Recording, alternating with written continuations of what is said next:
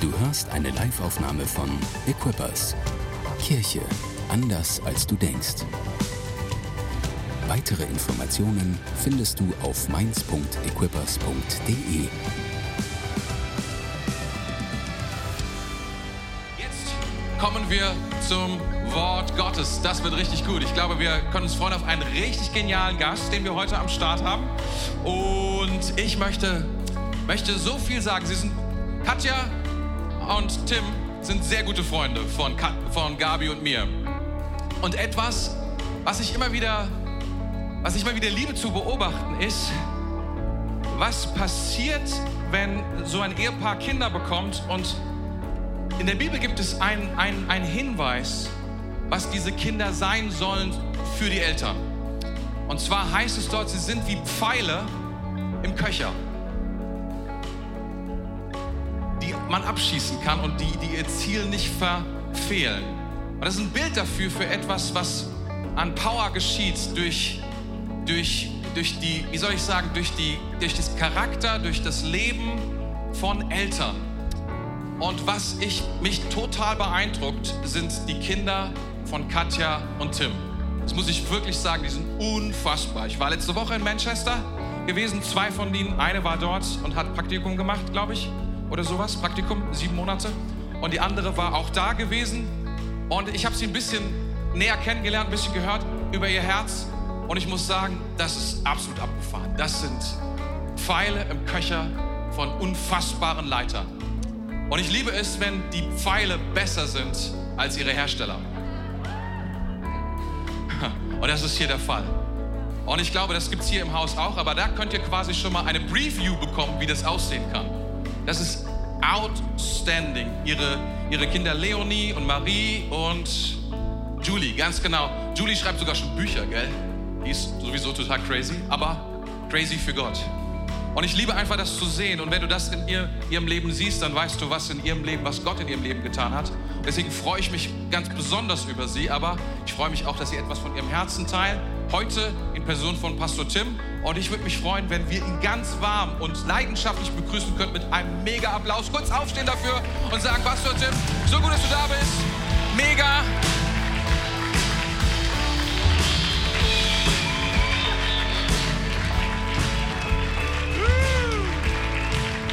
Dankeschön. Gebt Jesus einen Applaus, der hat es wirklich verdient.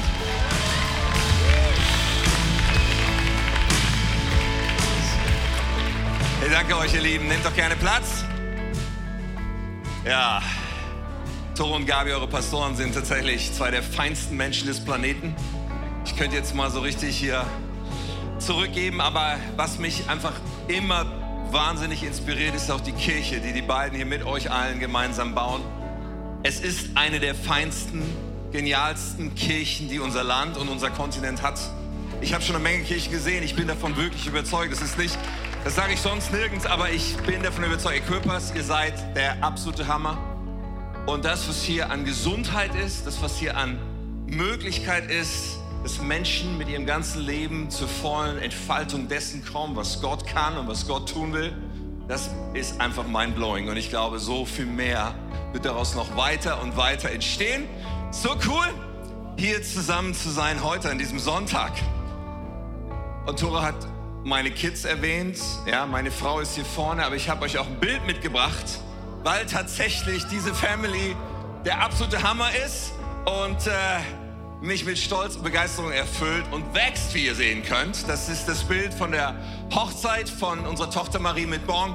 So, wir haben also noch einen Sohn dazu gewonnen, seit ich das letzte Mal bei euch war. Und das ist richtig cool. Liebe Grüße aus der K21 und von der Sukowski Family K21 in Wunsdorf und Schaumburg ist unsere Kirche. Schön hier zu sein. Spielt ihr eigentlich die ganze Zeit weiter so? Ja, also, keine Ahnung. Ja, ich, ich, ich danke euch. Hey, was für ein geniales Worship-Team. So cool. Vielen, vielen Dank. So, und Pastor Tore meinte zu mir, als er, als er gesagt hat, okay, es wäre schön, wenn du eine Botschaft bringen würdest über Motivation. Ja, Motivation. Und ich dachte, ja, cool. Ich meine, letztendlich in der Zeit, in der wir so sind, auch die letzten zwei Jahre, Wer würde nicht sagen, das hat uns alle irgendwie eine Menge gekostet, sowieso schon. Oder diese Pandemie, sie hat uns einen Preis gekostet, sie hat Kraft gekostet. Und wer würde nicht sagen, Lebensfreude und Motivation und Kraft, aber auch sowas wie Widerstandsfähigkeit, wenn Schwierigkeiten da sind, wenn Krisen da sind, dann würden wir doch alle sagen, yes, her damit, das brauchen wir, oder? Bücher über Resilienz sind ganz oben auf den Bestsellerlisten. Also Resilienz ist so, wenn Herausforderungen da sind, irgendwie da durchzugehen. Und jetzt, jetzt haben wir so das Gefühl, diese Pandemie könnte tatsächlich mal zu einem Ende kommen. Und dann stehen wir irgendwie mit beiden Beinen schon in der nächsten Krise, die noch eigentlich, ich denke, noch so viel schwerwiegender sein kann. Dieser Krieg in Europa, äh, dieser europäische 9-11-Moment. Und ich denke so, okay, so viele Menschen haben so, sie waren schon vor der Pandemie nicht unbedingt gut drauf. Und viele von uns merken, okay, wir sind emotional herausgefordert in den letzten Jahren. Jetzt kommt das nächste Ding. Wie tanken wir eigentlich auf? Und das wird mein Thema heute sein, wirklich auftanken. Wirklich auftanken, wie geht das eigentlich? Und ich meine, wir würden ja wahrscheinlich alle sagen, auftanken, klasse, ich will das. Auftanken ist super, schönes Thema. Brauchen wir da noch eine Predigt dafür? Brauchen wir eine Predigt, die uns motiviert, aufzutanken? Naja, ich glaube tatsächlich, dass ich euch nicht motivieren muss. Aber dass das Ding ist, wir wissen manchmal nicht so genau, wie es geht. Wir sagen dann so Sachen wie, es ist irgendwie so schwierig, wirklich aufzutanken. Und das Lustige ist ja, dass wir in unserer Generation mehr Zeit zur freien Gestaltung haben als alle möglichen Generationen der Menschheit vor uns. Wir haben eigentlich mehr Möglichkeit zu sagen, was wir mit bestimmten Blöcken unserer Zeit tun, aber es fällt uns so schwer oft, wirklich aufzutanken. Ja, wir versuchen es, aber irgendwie kommt da manchmal nicht so viel an. Wie kommt Motivation, wie kommt Freude, wie kommt Kraft in unser Leben? Und die Bibel hat da ein paar Hammer-Aussagen, die will ich noch so am Anfang bringen, wo wir so denken, yes, das klingt so gut. Ja, wenn David zum Beispiel sagt im Psalm 23, sagt er, der Herr ist mein Hirte, mir wird nichts mangeln. Er weidet mich auf grünen Auen und führt mich zu stillen Wassern. Er erquickt meine Seele. Klingt das gut? Er erquickt meine Seele oder andere Bibeln sagen da, er gibt mir neue Kraft. Das ist eine, das ist eine Zusage Gottes. Und, und Jesus, Jesus sagt ganz ähnliche Sachen. Er, er, er drückt es so aus in Matthäus 11. Er sagt, kommt alle her zu mir, die ihr müde seid und schwere Lasten tragt. Ich will euch Ruhe schenken. Nehmt mein Joch auf euch. Ich will euch lehren. Ja, er will uns ein, ein, Lebensstil, einen Weg lehren. Und er sagt, ich bin demütig, ich bin freundlich und eure Seele wird bei mir zur Ruhe kommen. Denn mein Joch passt genau. Die Last, die ich euch auflege, ist leicht. So, das berührt eine Sehnsucht in uns, oder? Oh ja, genau. Ruhe, Seele, auftanken, neue Kraft, Erquickung. Hammer. Aber wie geht das? Wie kommen wir daran? Wie können wir wirklich auftanken und warum tun wir es nicht? Und ich will noch eine, bevor ich bete, eine These in den Raum raushauen. Eine These. Ich glaube, dass wir Meister darin sind, uns abzulenken und uns zu äh, betäuben. Wir sind Meister darin, uns abzulenken und uns zu betäuben. Aber was uns oft schwerfällt und wovon wir wenig verstehen, ist wirklich aufzutanken. Sind Meister im Ablenken und Betäuben, aber wirklich auftanken, Davon verstehen wir oft wenig. Wie das geht, wollen wir entdecken und das bete ich noch mit uns. Himmlischer Vater, ich danke dir. Ich danke dir, dass du die Quelle bist. Und Herr, wir wollen das heute neu entdecken, wie wir uns da andocken und anschließen und wie wir entdecken, was du wirklich uns immer wieder und jeden Tag geben willst, damit wir, egal wie die Umstände sind, egal wo die Herausforderungen sind, dass wir mit Freude, mit Kraft, mit Motivation, mit Widerstandsfähigkeit unterwegs sind. Und ich glaube, dass es eine geradezu lebensrettende Botschaft sein kann für Menschen, die das hören jetzt. Ich weiß, dass du reden willst. Ich weiß, dass du uns unendlich liebst.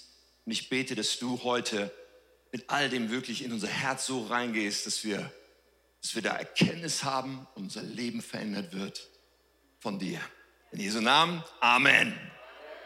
So, die Vokabel auftanken, die kennen wir ja, würde ich mal sagen, die meisten von uns vom Autofahren, oder? Ja, wer ein Auto hat, weiß, das muss man auftanken. Und das, was ja in den letzten paar Jahren so in aller Munde oftmals ist, ist so das Thema, sollte ich mir vielleicht als nächstes ein Elektroauto zulegen? Ja, sollte es ein Elektroauto sein. Ich war, als ich mein letztes Auto, das war so vor ein, zwei Jahren, als ich bei dem Autoverkäufer war, er sagte zu mir, tun Sie es nicht. Ich dachte, okay, das ist der Autoverkäufer, der will Autos verkaufen. Tun Sie es nicht. Weil die Frage, laut ihm, noch nicht so richtig ausgereift ist, wie das mit dem Auftanken so funktioniert, wenn man besonders auf längeren Strecken unterwegs ist. Andere, ich nenne jetzt mal keine Namen, haben diesen Rat nicht befolgt und sich ein Elektroauto zugelegt. Ich bin beim Diesel geblieben. Ich bekenne mich. Okay? Aber das Ding ist, man braucht die Möglichkeit aufzutanken. So bei, bei einem Diesel, weißt du, da kann es sein, dass du fünf Minuten nur an der Tankstelle verbringst und anschließend schaust du, wenn du einen großen Tank hast, auf deine Anzeige und dann steht da Reichweite 1100 Kilometer. Das ist nice. Fünf Minuten tanken, 1100 Kilometer. Bei einem Elektroauto, da brauchst du eine Ladesäule. Und wenn du da rankommst und die Ladesäule funktioniert, dauert es 20, 30 Minuten und dann sagst du vielleicht, okay, sie haben jetzt 300 Kilometer Reichweite gewonnen. Hm. Die Frage ist spannend. Wir brauchen eine, La und dann braucht man natürlich möglichst eine Säule, wo man dieses Kabel reinstecken kann, okay? Eine Schnellladesäule, damit das überhaupt funktioniert. Man kann Elektroautos auch laden mit so einem Kabel, habe ich mir sagen lassen. Nur das geht halt ganz langsam. Alright? Also irgendwie nicht so zu empfehlen. Die Frage ist, wie geht das mit dem Auftanken? Und ganz ehrlich, ich meine, dann kann es auch die Situation geben, dass wir mit unserem tollen Ladekabel und mit unserem super Auto an die Ladestation kommen und feststellen, diese blöde Säule funktioniert nicht. Sie lädt gar nicht. Ich stecke da meinen Stecker rein, aber da kommt gar kein Strom. Habe ich mir sagen lassen von Freunden, die Elektroautos fahren. Okay, ich meine, es geht mir heute nicht darum, irgendwie Kaufentscheidungen hinsichtlich Autos für euch leichter zu machen oder gegen Elektroautos zu reden, gar nicht sondern ich glaube, es ist einfach ein gutes Bild dafür zu verstehen. Es kann sein, dass wir danach suchen, wo wir auftanken können, aber das Auftanken vielleicht nicht so selbstverständlich passiert. Dass es sein kann, dass wir irgendwo versuchen aufzutanken, aber da fließt kaum Strom. Es kann sogar sein, dass wir denken, wir tanken auf, aber ein gegenteiliger Effekt passiert. Wir haben hinterher weniger Kraft als vorher.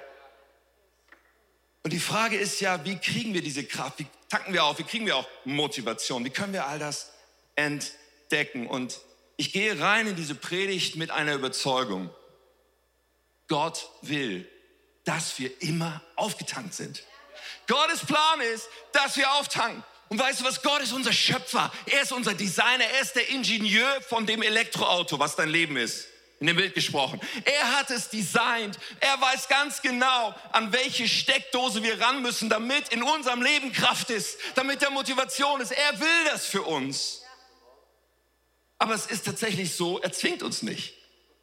Wenn wir ein Elektroauto kaufen, wir, wir, wir, müssen nicht an die richtige Ladesäule gehen. Wir können auch die 220 Volt Steckdose versuchen und mal schauen, wie lange das dann so geht.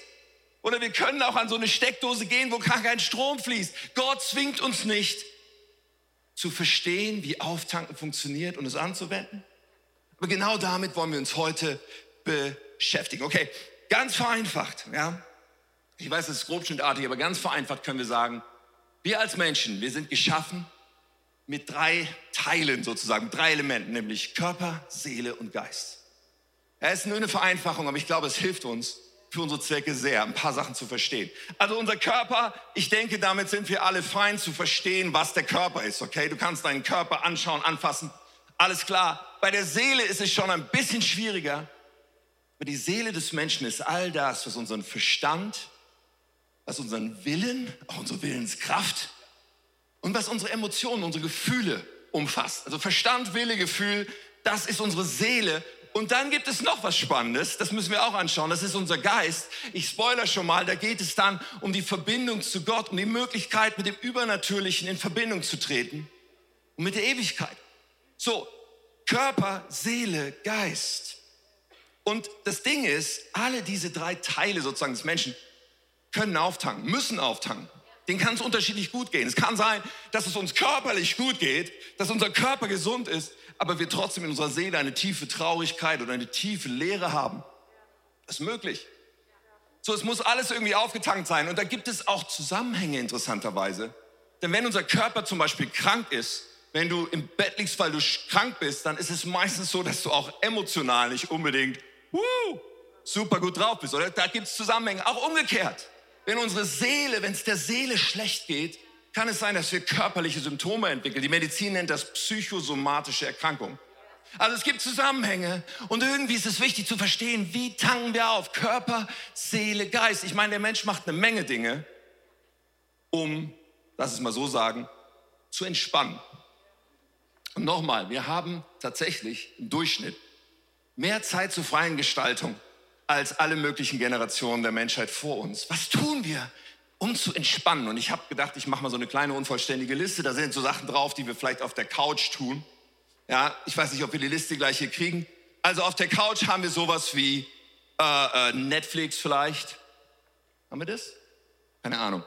Ähm, ja, du legst dich auf die Couch oder ins Bett, schaust Netflix. Oder nimmst dein Handy in die Hand und scrollst irgendwie. Oder du liest ein Buch vielleicht. Oder du sagst, ich spiele lieber ein paar Games und gehe an die Playsee oder an mein Handy oder was auch immer. Ich spiele Spiele in meiner freien Zeit. Okay, dann gibt es solche Dinge wie Zeit mit Menschen zu verbringen. Ja, manche sagen, hey, da tanke ich auf, wenn ich Zeit mit Menschen zu, liebe Menschen, meine Familie, meine Freunde. Oder etwas anderes wäre, ey, ich, ich genieße gerne, ich, gutes Essen ist, wo ich auftanke. Oder Schokolade, Chips, Eis, keine Ahnung. Genuss. Ja, manche sagen, hey, guter Kaffee. Ja, und es gibt Leute, die wirklich crazy äh, viel Gedanken sich über guten Kaffee machen. So ein guter Kaffee, da tanke ich auf. Oder, oder eine Zigarette rauchen für manche, seien wir ehrlich. Oder Alkohol trinken. Ja, ein gutes Glas Wein, was auch immer. Oder manche nehmen Drogen weil sie sagen, dann entspanne ich. Antje sagt auch, ja, mein Hobby. Also wenn ich mit meinem Puzzle, meinem 10.000 Teile Puzzle, irgendwie ein paar Stunden am Tisch verbringe, da entspanne ich sowas von kolossal. Oder wenn ich angeln gehe. Und natürlich, hey, manche von uns sagen, ich gehe laufen, ich gehe zum Sport, ich gehe zum Fitness. Das ist, wo ich entspanne. Und alle Männer dürfen Amen sagen, auch Sex kann sehr entspannend sein. So, es gibt eine lange Liste von Dingen, die vielleicht in unserem Leben so abgebucht sind. Das tue ich, um zu entspannen. Aber diese Liste ist so ein bisschen speziell, oder? Weil wenn man die Liste anschaut, dann stehen da so Sachen drauf, die wir vielleicht sagen, ja, die sind ja absolut gut, aber auch äh, Sachen, die, wo wir sagen, hey, das ist doch irgendwie was total Schlechtes. Wie kann das alles auf dieser Liste stehen? Ja, Nikotin, Alkohol, Drogen, genauso wie Menschen oder Sport. Ja, das eine ist immer gut und das andere ist vielleicht nicht so gut. Der Punkt ist der, dass für diese Liste und all das, was du vielleicht noch auf die Liste setzt, ganz oft gilt, dass die Art und Weise und die Dosis sehr, sehr entscheidend sind. Selbst bei den Sachen, die wir absolut für gut erklären, sowas wie Sport, gibt es tatsächlich die Möglichkeit, dass man Fitness zu so einer Art Götzen machen kann. Beim Menschen kann es sein, dass Menschen super in unserem Leben sind, aber es kann auch sein, dass sie eher eine toxische Auswirkung auf unser Leben haben. Natürlich, Drogen dürfen wir gerne mal auf der Negativliste stehen lassen, aber bei anderen Dingen kommt es halt auch auf die Menge an mal einen Kaffee trinken, äh, mal ein Glas Wein trinken, alles, alles in Maßen, super. Aber zu viel davon? Oder wenn du sagst, ja, mal eine halbe Stunde Fernsehen, kein Thema, aber 72 Stunden Game of Thrones in einer Woche durchsuchten, ei, schwierig. Es kommt auf die Dosis an. Wir neigen dazu, bei bestimmten Dingen so ein Suchtverhalten zu entwickeln, selbst bei Sexualität. Etwas Wunderschönes, ein Geschenk von Gott. So viele Menschen sind irgendwie an eine Art Sexsucht gebunden oder an Pornografiesucht gebunden und da ist vieles überhaupt nicht gesund. So, bei vielen dieser Dinge, die auf dieser Liste stehen, das tue ich zur, Entspann zur Entspannung. Ei, da gibt es dieses Suchtpotenzial. Was ist da los eigentlich in unserem Leben?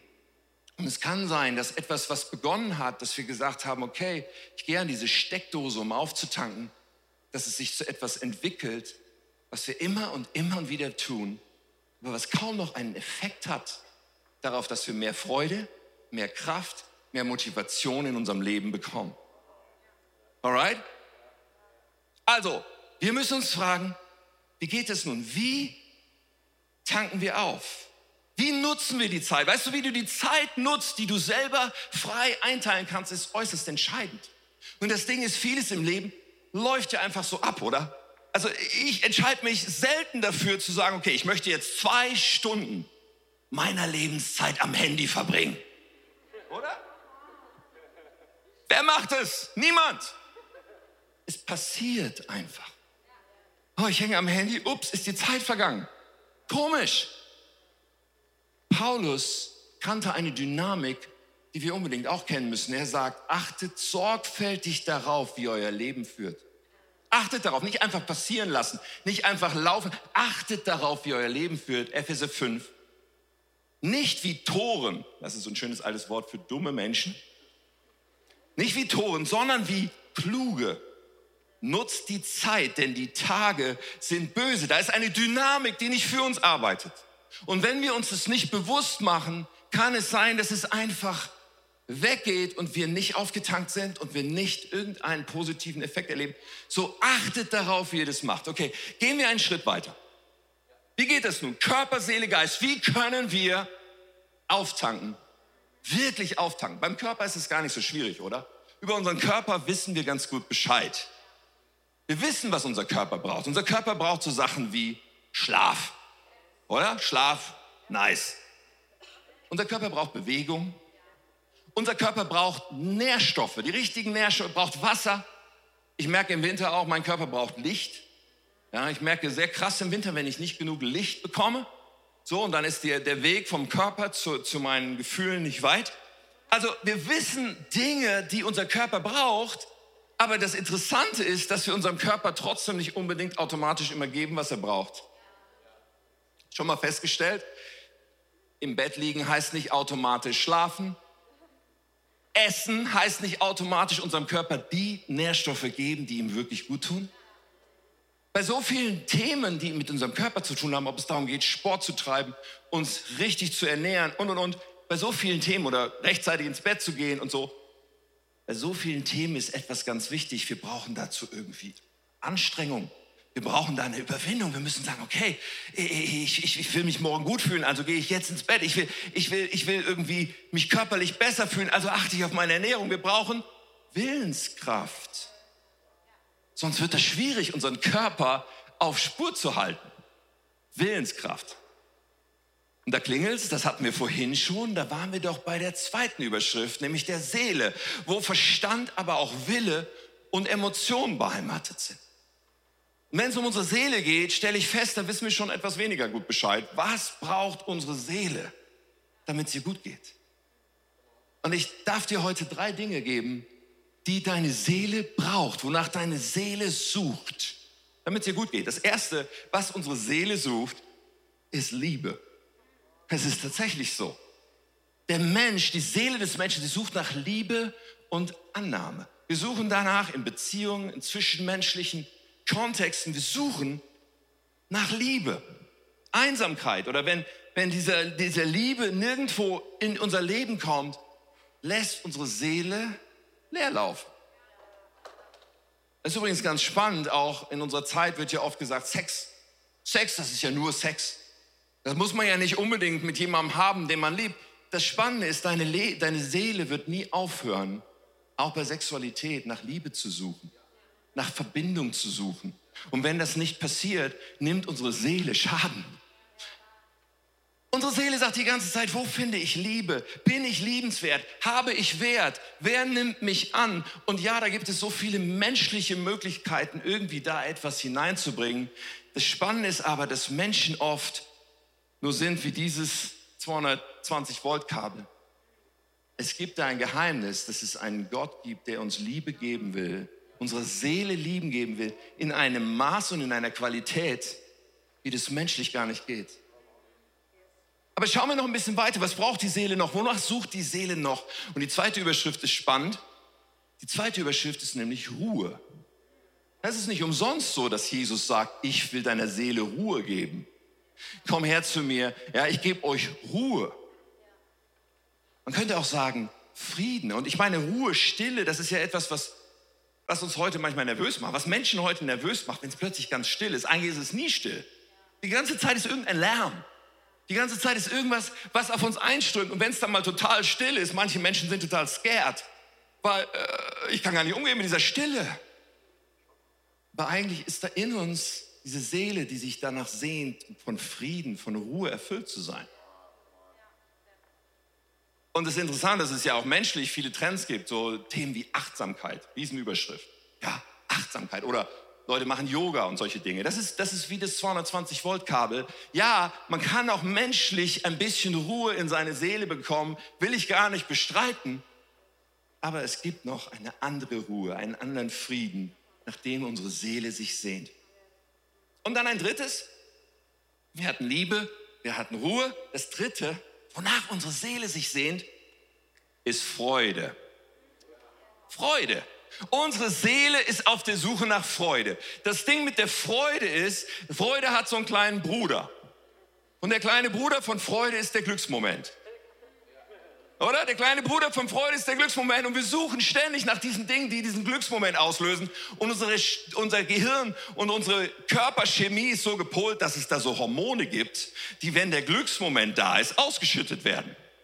So suchen wir immer nach diesen kleinen Momenten, die diese Glückshormone ausschütten. Sowas wie ein Erfolgsmoment, sowas wie ein Lachen. Wir suchen nach Schönheit. Wir halten immer Ausschau nach diesen Momenten, die ein bisschen von diesem Glück ausgießen in unserem Leben. Tja, und dann gehen wir zur Schokolade, weil sich das so gut anfühlt. Und der Glücksmoment, wenn wir die Zigarette rauchen oder den Orgasmus erleben oder auf Instagram scrollen und feststellen, dass das kein Ende hat. Aber dieser Glücksmoment nutzt sich relativ schnell ab. Wir sagen, ha, jetzt dieses Eis zu essen, das tut meiner Seele gut. Das, was es eigentlich ist, ist, nein, es löst einen kurzen Glücksmoment aus. In deiner Seele ist es sowieso ein kleiner Peak, so ein kleines Wupp. Das nächste Schokolade, Wupp. Das nächste glückliche, was auch immer, Wupp. So, wir kriegen diesen kurzen Glückmoment, aber danach geht es wieder runter. Und dieses Zickzack, Zickzack, Zickzack, Glücksmoment, Glücksmoment, Glücksmoment ist auf die Dauer eigentlich anstrengend für unsere Seele. Weil da auf die Dauer gar nicht wirklich Freude gebaut wird in unserer Seele. Nichts gegen bestimmte Glücksmomente, aber das ist nicht, wovon unsere Seele sich wirklich ernähren kann, sondern wir entwickeln eher ein Suchtverhalten. Bei vielen dieser Sachen, die diesen kurzen Glücksmoment auslösen können, werden wir mehr und mehr abhängig und suchen schon wieder das nächste, den nächsten Kick, die nächste Sache, die uns diesen Glücksmoment gibt. Aber das, was unsere Seele eigentlich sucht, ist Freude. Es ist etwas viel weitreichendes und tieferes als der kurze Glücksmoment. Echte Freude. Und noch dazu, ich meine, wir sind in Zeiten, wo wir über Krieg reden. Wir sind in Zeiten, wo die Pandemie uns viel gekostet hat. Wie finden wir bitte Freude in solchen Umständen? Die Freude, von der ich hier rede, ist eine Freude, die trotz Umständen in unserem Leben sein kann. Und die Gott uns geben will, trotz Umständen. Wenn wir über diese Dinge reden, wo unsere Seele sich nachsehnt, also Liebe, Frieden, Ruhe und, und Freude, dann müssen wir zu dem dritten Teil unseres Wesens kommen, nämlich unserem Geist weil der spielt eine ganz entscheidende Rolle. Nun kann es sein, dass du ganz sparsam guckst und sagst, Geist. Wovon redet dieser komische Mann da aus, aus Hannover da vorne? Viele Menschen wissen gar nicht, was das ist und, und ja, äh, verstehe ich. War für mich auch jahrelang böhmische Dörfer. Das, der Punkt nämlich bei dem Geist des Menschen ist, das ist ein Teil von uns, der muss erst aktiviert werden. Der muss erst freigeschaltet werden, wenn du so willst. Der Geist ist etwas, was erst einmal zum Leben erweckt werden muss, wenn man geistliche Sprache, biblische Sprache benutzt. Dieser Geist des Menschen, da muss erst Gott etwas tun, damit der Geist des Menschen lebendig wird und seine Funktion richtig ausüben kann. Und was ist nötig dazu, dass Gott das macht, dass Gott sagt, okay, ich mache deinen Geist lebendig. Nötig dazu ist, dass wir sagen, Jesus, ich vertraue dir mein ganzes Leben an ich gehöre dir. Wir haben nämlich die freie Wahl, ob wir unser Leben auf eigene Rechnung leben oder ob wir Gott einladen, ob wir Jesus Christus einladen, dass er der Herr und der Retter unseres Lebens wird. Und wenn wir das tun, antwortet Gott damit, dass er etwas in uns lebendig macht. Die Bibel nennt das ein neues Leben geschenkt bekommen. Aber das, was da passiert, ist unser Geist, dieser Teil, dieser so wichtige Teil, wird lebendig Wofür ist der Geist zuständig? Der Geist ist zuständig dafür, dass wir überhaupt eine Verbindung mit Gott aufnehmen können und in einer Verbindung mit Gott leben können, dass wir das Reden Gottes zu uns hören können, dass wir ein Gespür bekommen für Ewigkeit. Nach dem Tod ist es nicht vorbei, das geht noch weiter. Der Geist ist zuständig dafür, überhaupt Gott erkennen zu können.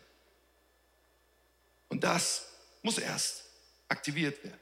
Nun, wenn du sagst, böhmische Dörfer für mich, aber ich bin schon neugierig geworden, ich würde das gerne mal ausprobieren, ich werde dir nachher die Gelegenheit geben.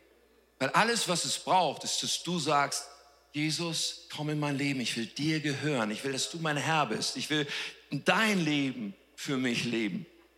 Und wir können da nachher nochmal drauf kommen, wie du diesen Schritt heute gehen kannst.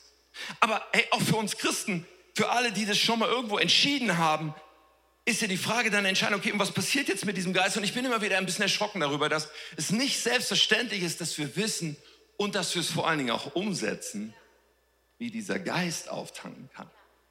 Wie wir geistlich stark, wie wir geistlich reif, wie wir geistlich aufgetankt leben können. Nun, die Basis dafür, lass mich das sagen, ist, dass wir sagen, ich folge Jesus nach und ich will in Verbindung mit ihm leben. Ich will, ich will mit ihm in Beziehung leben. Jesus, der drückt es so aus in Johannes 15. Er benutzt ein Bild und er sagt, ich bin der wahre Weinstock. Wir sind ja hier in der Weingegend. Gestern habe ich ganz viele Weinstöcke und aber auch Obstbäume, alles mögliche, toll hier. Aber Wein, okay?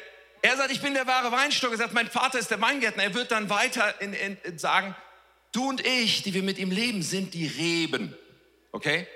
Jesus der wahre Weinstock, wir die Reben. Und dann sagt er in Vers 4, bleibt in mir. Rebe im Weinstock, bleibt in mir und ich werde in euch bleiben, denn eine Rebe kann keine Frucht tragen, wenn sie vom Weinstock abgetrennt wird. Und auch ihr könnt nicht, wenn ihr von mir getrennt seid, Frucht hervorbringen. Okay? Er redet von einer Verbindung und er spricht von Frucht. Was meint Frucht? Frucht, ihr Lieben, Frucht ist all das, was Gott in uns und durch uns tun möchte. Was heißt durch uns? Durch uns heißt, wenn Menschen durch uns Jesus kennenlernen, wenn die Welt durch uns verändert wird im Sinne Gottes. Durch uns will Gott etwas tun, aber er will auch in uns etwas tun. Und das in uns, die Frucht in uns, wird von Paulus die Frucht des Geistes genannt. Galater 5. Er sagt, wenn dagegen der Heilige Geist unser Leben beherrscht, das ist ganz wichtig, diesen Teilsatz hier mitzunehmen. Jesus hat gesagt, bleibt in mir, Weinstock, Rebe, Verbindung. Paulus drückt die gleiche Sache ganz anders aus und er sagt, wenn der Heilige Geist euer Leben beherrscht, wenn Gott euch leitet durch seinen Geist. So, was passiert dann? Was ist die Frucht, die dann wächst? Er sagt, er wird ganz andere Frucht in uns wachsen lassen, nämlich Liebe, Freude, Frieden. Hier muss es klingeln bei uns, oder? Die Worte haben wir heute schon gehört. Liebe, Freude, Frieden. Moment mal, war das nicht das, wonach unsere Seele sucht? Und das ist die Frucht des Geistes? die unsere Seele sucht. Liebe, Freude, ja ganz genau. Geistlich getankt zu werden bedeutet, dass wir seelisch das bekommen von Gott, wonach unsere Seele sucht. Das bedeutet, dass auch unsere Seele angeschlossen ist an einer wirklich powervollen Ladestelle, nämlich an diesem Weinstock, an Gott selbst und Jesus, der unserer Seele Liebe gibt, Freude gibt, Frieden gibt. Und es passiert, wenn wir in Jesus sind. Das passiert, wenn unser Leben vom Heiligen Geist beherrscht wird. Paulus ist noch nicht fertig, er hat noch ein paar andere gute Sachen auf Lage, sowas wie Geduld. Her damit, ich kann es gebrauchen. Freundlichkeit, Güte, Treue, Sanftmut und halt dich fest, Selbstbeherrschung. Weißt du, was ein anderes Wort für Selbstbeherrschung ist? Willenskraft. Ist das nicht der Hammer? eine Frucht des Geistes. Wenn unser Geist aufgetankt ist, ist, dass wir selbst, dass wir Willenskraft bekommen. Und die brauche ich doch. Die brauche ich, damit ich Sport mache. Die brauche ich, damit ich bei meiner Ernährung Ja sage zu den guten Sachen und Nein sage zu den anderen leckeren Sachen. Willenskraft, okay? All das ist eine Frucht des Geistes. In Jesus sein, vom Heiligen Geist beherrscht sein, diese Frucht wächst in uns bleibt in mir. Übrigens, Jesus hat gesagt, er ist der wahre Weinstock. Er sagt nicht, ich bin der Weinstock, ihr seid die Reben. Er sagt, ich bin der wahre Weinstock. Und das ist wichtig, weil wenn es einen Weinstock gibt, der Wahrheit ist, gibt es auch Weinstöcke, die Lüge sind. Es gibt auch Weinstöcke, die die falschen Weinstöcke sind. Es gibt auch Weinstöcke, es gibt auch Ladestationen, die dir versprechen, komm zu mir. Bei mir findest du Freude, bei mir findest du Glück. Schließ dich an. Aber da fließt gar keine Kraft. Da fließt gar nicht in unser Leben die Liebe und die Freude und der Friede, der eigentlich so sehr nötig ist. Okay? Jesus ist der wahre Weinstock. Aber es gibt viele andere, die so tun, als könnte man bei ihnen tanken. So, und wenn wir das begreifen, dann tanken wir auf. Und wonach sucht unser Geist noch beim Auftanken? Lass mich noch ein, eine, ein Layer, eine Ebene mehr aufzeigen. Unser Geist sucht beim Auftanken nach Dingen wie Sinn und Bestimmung und Vision. Das ist übrigens Themen, über die ich heute Abend noch ein bisschen mehr sprechen möchte in dem 17 Uhr Gottesdienst. Er spricht über, er sucht nach Identität. Unser Geist sucht danach, wozu lebe ich?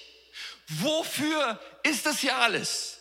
Worum geht es? Was ist das große Bild Gottes? Die Vision, die Gott mit mir verfolgt?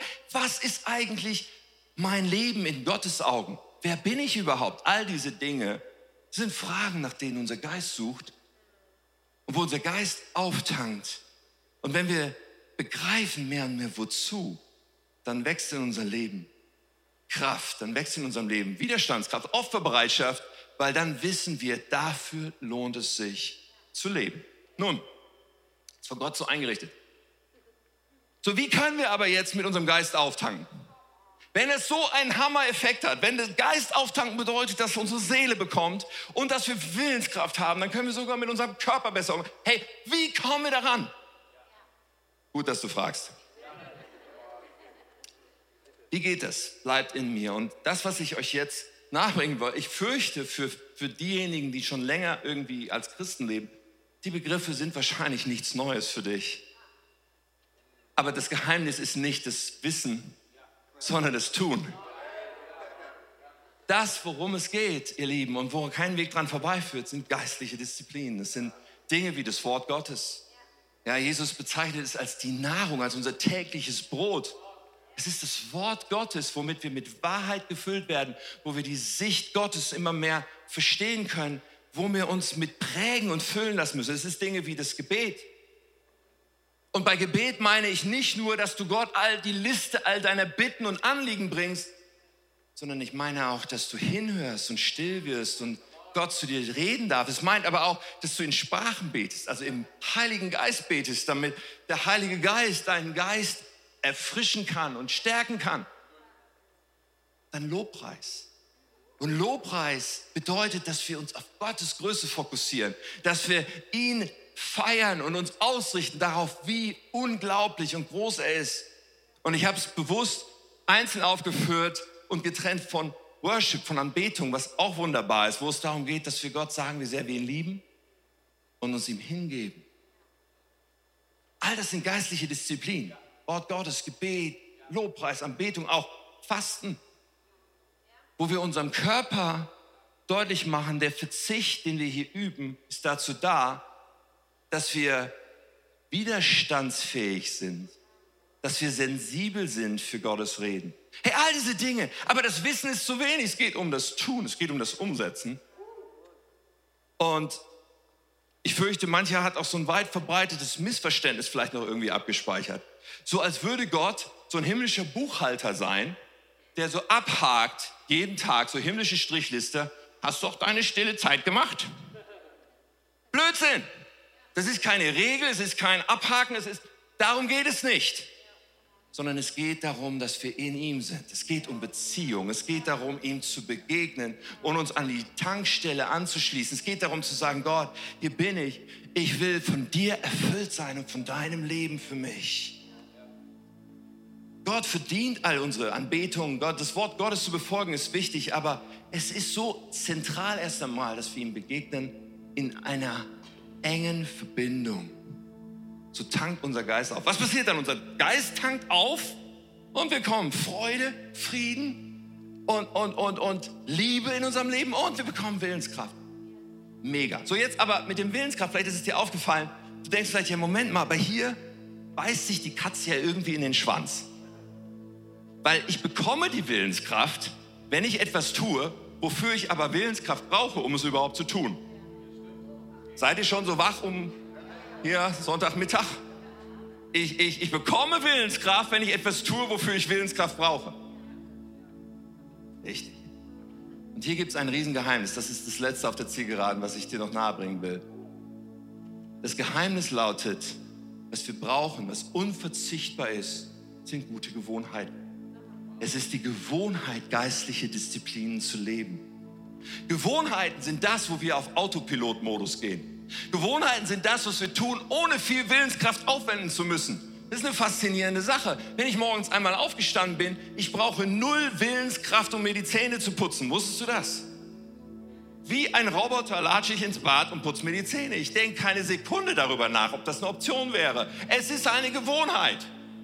Und Gewohnheiten, die drin sind, die vergessen wir nicht wieder. Ich muss nach dem Urlaub kein Auto fahren lernen, weil ich irgendwie drei Wochen nicht gefahren bin. Nein, es ist eingraviert in unser Gehirn. Unser Gehirn hat nur das Problem, zwischen guten und schlechten Gewohnheiten können wir so schlecht unterscheiden.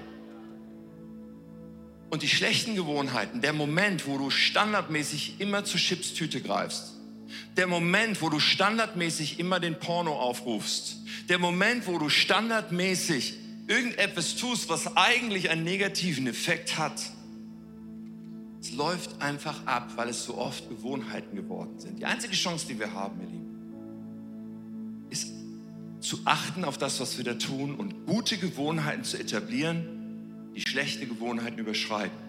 Zu achten auf die Triggermomente, die uns etwas Schlechtes tun lassen, zu sagen, nein, wenn dieser Moment passiert, muss ich wach sein, alles zusammennehmen, um das andere zu tun, was ich mir überlege aber dass wir geistliche Disziplin als gute Gewohnheiten etablieren. Jeden Tag, jeden Tag, jeden Tag zu sagen, ich habe diese Zeit, wo ich Gott suche, wo es um Verbindung geht, wo ich bete, wo ich die Bibel lese, wo ich in Sprachen bete, wo ich Gott lobe, preise, anbete.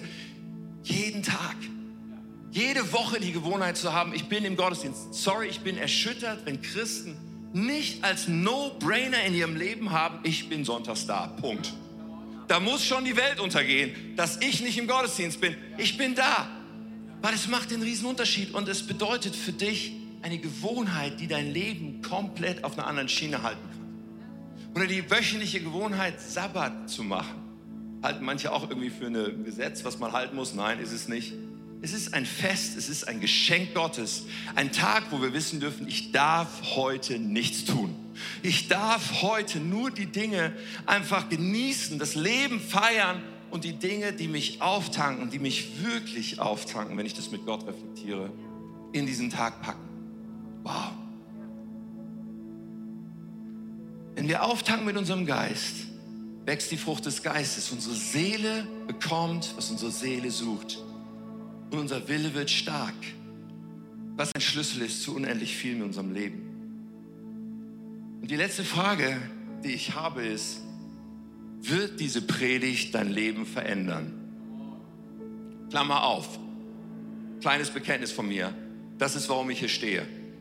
Ich will, dass dein Leben verändert wird. Ich weiß, dass ich das nicht kann, aber ich weiß, dass Gott das kann. So, das ist, darum trete ich an, sonst bräuchte ich nicht zu predigen. Ich will, dass dein Leben verändert wird. Klammer zu. So, wird diese Predigt dein Leben verändern? Ich glaube, es hängt davon ab. Es hängt davon ab, was wir jetzt damit tun. Vielleicht geht es dir auch so, dass du dich oft müde und ausgepowert fühlst. Dass du merkst, Dinge, die ich tue, die mich doch eigentlich entspannen sollen, lassen mich nur leer zurück. Das, was du wahrscheinlich benötigst, ist wirklich aufzutanken. Und das, was es braucht, ist zu sagen, okay, ich stelle mich diesem, lass mich mal in einem Bild sagen, diesem zugewucherten Garten, wo man nicht mal mehr einen Stuhl aufstellen kann, um darin zu sitzen und die Sonne zu genießen und vielleicht musst du mal irgendwie die Machete rausholen und die von Unkraut befreien. Das ist anstrengend. Aber es lohnt sich. Dieser Garten steht für deine Beziehung zu Gott, für das Auftanken im Geist. Und wenn du diesen Schritt gehst, zu sagen, ich werde eine Gewohnheit etablieren, gute Gewohnheit etablieren, damit ich auftanke bei Gott, wird dieser Garten ein wunderschöner Ort werden. Aber es braucht eine Entscheidung. Und Gott ist an deiner Seite. Und ich will jetzt beten mit dir und für dich genau dafür. Jesus Christus. Bete, dass du kommst, Geist Gottes, jetzt und uns glasklar vor Augen stellst, dass das ein Moment ist, der zählt für unser ganzes Leben und die Ewigkeit im, im, Leben von einer Reihe von Leuten. Ich bete, dass du uns vor Augen führst, dass unsere Entscheidung in dieser Sache unfassbar viele Folgen hat. Uns zu entscheiden dafür, dass geistliche Disziplin, das geistliche Auftanken oberste Priorität braucht. Und zu sagen, ich möchte diese Dinge installieren. Ich möchte diesen Garten aufräumen. Ich möchte mich ausstrecken danach, dass mich wirklich auftanken lässt. So, und ich sehe jetzt einfach, wie du Menschen voller Liebe anschaust. Ich sehe, wie du Menschen voller Erbarmen, voller Mitgefühl anschaust. Auch da, wo wir gefangen sind, vielleicht in Süchten, wo wir gefangen sind in unguten Strukturen, dass du sagst, ich strecke doch meine Hand nach dir aus. Ich will dich doch da rausholen aus dem, was dich so umwickelt hat und so gefangen nimmt.